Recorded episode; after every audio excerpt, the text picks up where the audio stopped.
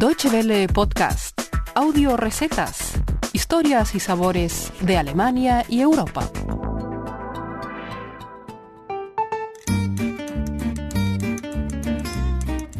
Hola amigos y feliz año nuevo.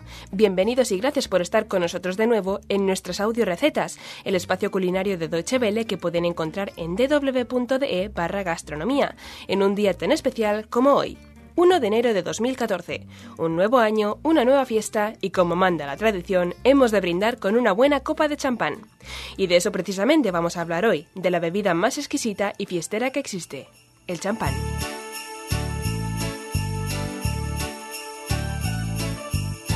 El champán es, como muchos saben, un vino espumoso cuyo origen se remonta a antes del siglo XV, en la región francesa de Champaña.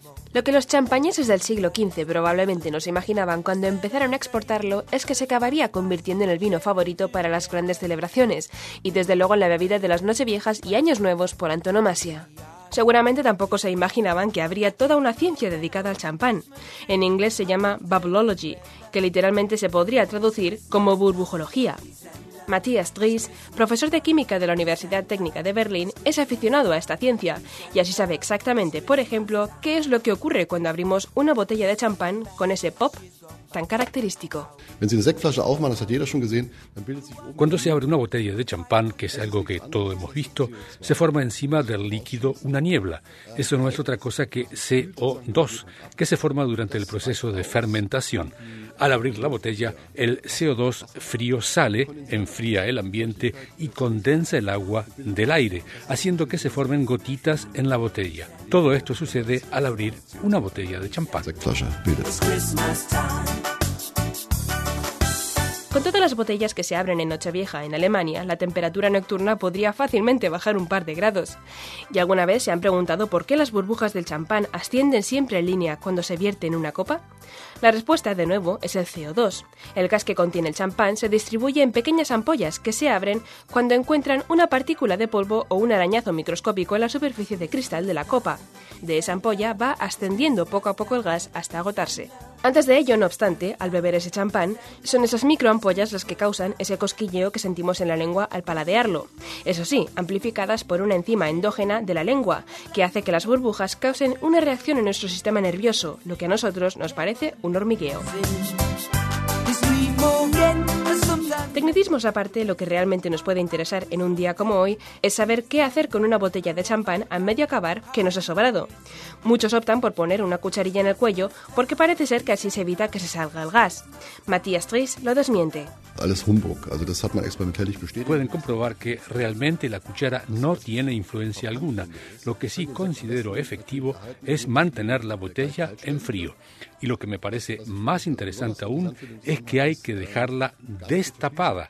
Al principio puede parecer algo extraño, pero se puede comprobar que es verdad. Y un último consejo que muchos se tomarán al pie de la letra. Y otro aspecto muy importante, hay que beberse la botella rápidamente.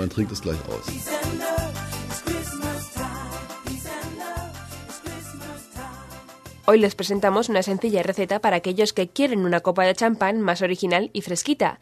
Preparen sus congeladores porque hoy preparamos un delicioso sorbete de champán. Como siempre pueden encontrar la receta en www.de barra gastronomía. Sorbete de champán. Ingredientes. Una botella de champán. Una lima. 150 gramos de azúcar.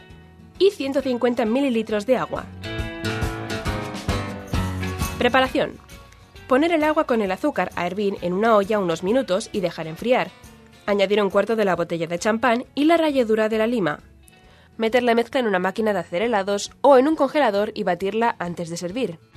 Cuando el sorbete esté listo, servirlo en copas y rellenarlas con el resto del champán. Con esto les dejamos que disfruten de su día de año nuevo. Esperamos que se diviertan y brinden mucho. Y si se animan con nuestro sorbete de hoy, envíenos sus comentarios por Facebook o a nuestra dirección de correo electrónico feedback.spanish.de. Les esperamos la semana que viene con nuevas recetas, como siempre en www.de barra gastronomía. Hasta entonces, felices fiestas y guten appetit. Muchas gracias por su atención. Más informaciones sobre nuestros contenidos en nuestra página de internet www.de y en Facebook y Twitter.